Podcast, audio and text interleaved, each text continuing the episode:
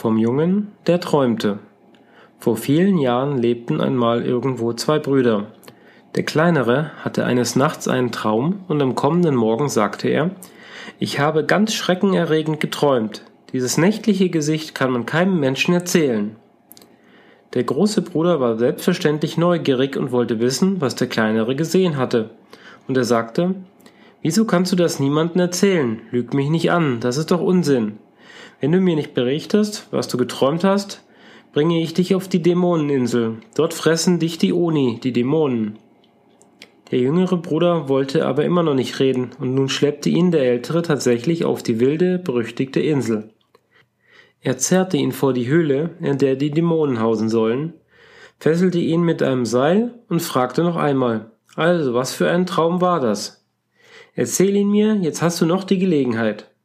Nein, ich sag's nicht, auf keinen Fall. Überleg dir die Sache gut, sonst lasse ich dich wirklich von den Oni fressen. Und ich sag's nicht, es ist mir egal, was du mit mir anstellst. Der ältere Bruder wollte den kleineren einschüchtern und ließ ihm an dem Seil, mit dem er ihn zusammengeschnürt hatte, ein Stück in die Höhle hinab. Das Tau aber riss plötzlich und der Brüderchen fiel auf den Höhlenboden hinunter. Die Oni waren daheim und freuten sich, weil sie meinten, sie seien auf einfache Art zu einer leckeren Mahlzeit gekommen. Einer fragte, was hast du auf unserer Insel verloren? Weißt du nicht, dass wir alle Menschen, die hierher kommen, auffressen? Warum kommst du zu uns? Der Junge zitterte vor Angst und stotterte. In der vergangenen Nacht habe ich einen unglaublichen Traum gehabt. Und weil ich ihn meinem großen Bruder nicht erzählen wollte, hat er sich geärgert und mich hierher gebracht.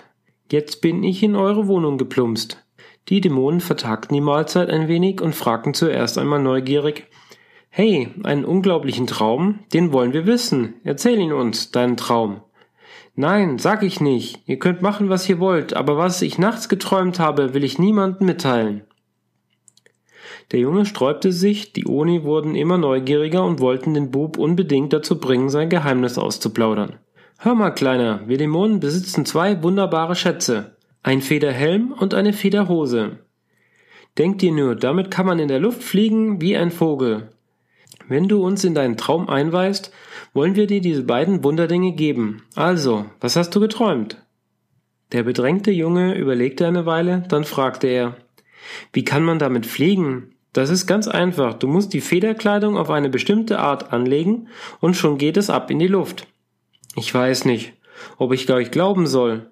Aber ich will es einmal probieren. Wenn ich mich damit wirklich in die Luft erheben kann, erzähle ich euch vielleicht meinen Traum. Aber merkt euch, versprechen möchte ich es nicht. Die Oni waren zu neugierig und auch dumm. Flugs brachten sie Federhelm und Federhose herbei und zogen sie dem Jungen an, und er erhob sich ohne weitere Umstände in die Luft und flog einfach fort. Die Beraubten veranstalten ein großes Geschrei. Hey, du Dieb, komm sofort herunter! Sie rannten herum und tobten, aber sie hatten sich selbst alle Mittel beraubt, dem Fliehenden zu folgen. Es war zu spät. Der kleine Bruder kümmerte sich nicht um ihre Proteste, er flog immer weiter, bis er endlich am Horizont verschwunden war. Nach einer langen Luftfahrt kam der Junge endlich zum Anwesen des Landesherrn. Dort ließ er sich auf das Dach nieder.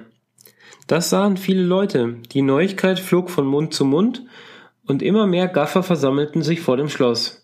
Man rief Seht her, ein lustiger Vogel ist geflogen gekommen und hat sich aufs Dach gesetzt. Ist das ein Mensch oder ein Fabeltier? Der Auflauf wurde immer größer und der Ushu wurde über den Grund der Aufregung unterrichtet.